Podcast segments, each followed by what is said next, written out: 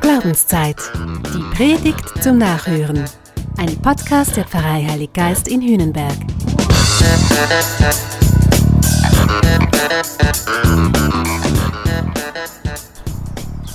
Die Neugier hat ein schlechtes Image.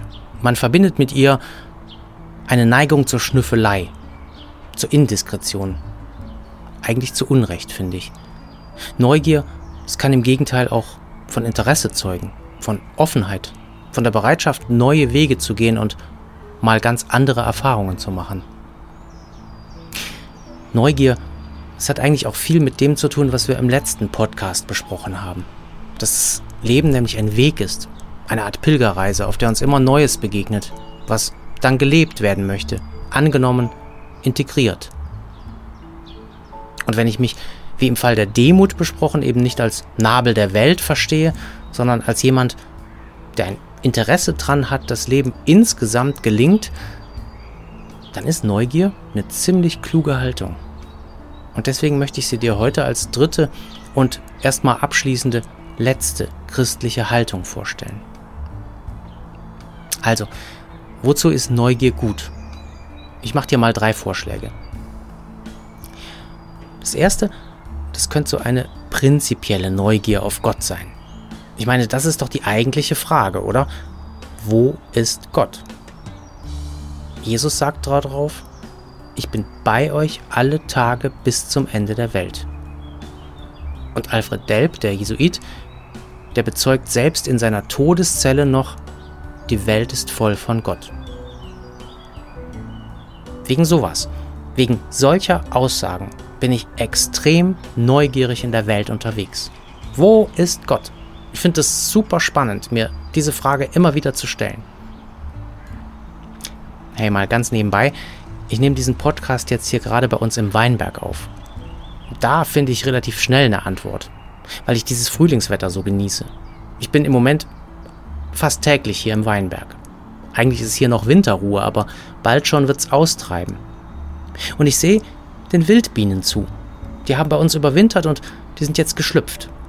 Ich freue mich an den Frühblühern und muss dauernd niesen wegen der ganzen Pollen. Hey, das, das ist echtes Leben. Alfred Delp hat recht, die Welt ist voll von Gott. Mach das doch auch. Halt in deiner Welt mal Ausschau nach Gott und nach seinen Spuren. Und das, das betrifft ja nicht nur die Natur. Gott finde ich auch bei den Menschen. Die ukrainische Familie, die gestern in unserer Kirche stand. Vater, Mutter und der einjährige Edgar. Die mussten weinen, als sie unsere Gebetskerzen mit der blau-gelben Flagge gesehen haben. Ich finde Gott bei diesen Menschen.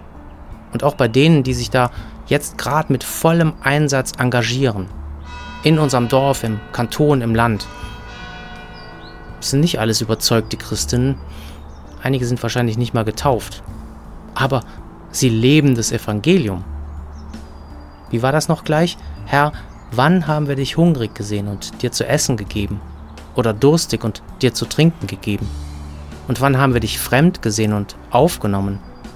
Oder nackt und dir Kleidung gegeben? Und wann haben wir dich krank oder im Gefängnis gesehen und sind zu dir gekommen? Darauf wird Gott antworten, Amen, ich sage euch, was ihr für einen meiner geringsten Schwestern und Brüder getan habt, das habt ihr mir getan. Ich finde das super spannend, dass viel mehr Menschen im Dienst von Gott, im Geist vom Evangelium arbeiten, als wir das oft so meinen. Sei mal neugierig in deinem Lebensbereich. Schau da mal ganz genau hin, wo das in deinem Umfeld alles passiert. Ich wette, du wirst auch staunen. So viel frohe Botschaft, so viel Evangelium. Wahnsinn. Und das, das führt dann drittens noch mal ein Stück weiter.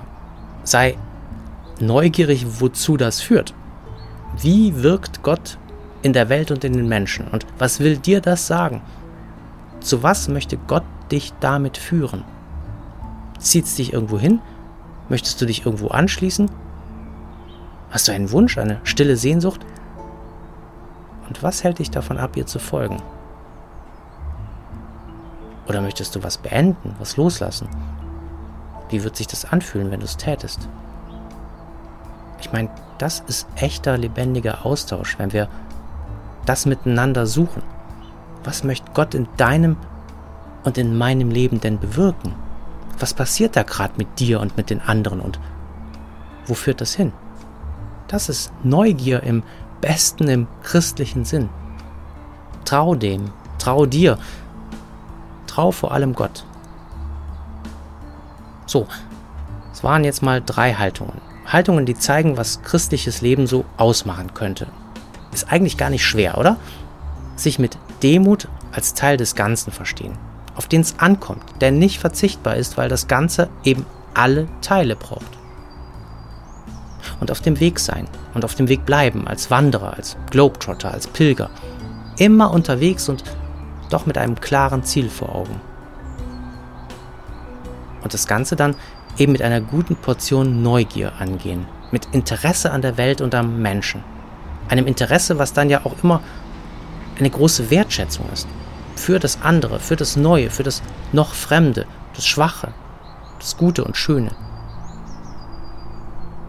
Ich wünsche dir diese Haltung, die so optimistisch ist, trotz oder wegen dem ganzen Scheiß, der sonst unser Leben ganz schnell mal dunkel und eng zu machen droht.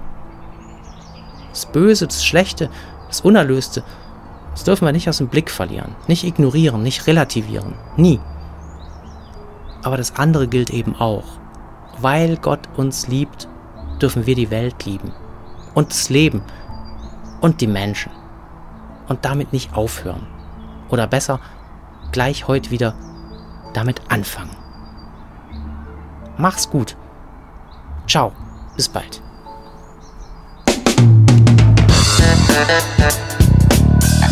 Das war Glaubenszeit. Die Predigt zum Nachhören. Ein Podcast der Pfarrei Heilig Geist in Hühnenberg. Gesprochen von Christian Kelter. Idee und Konzeption Biesberg Media Group. Wir machen Medien.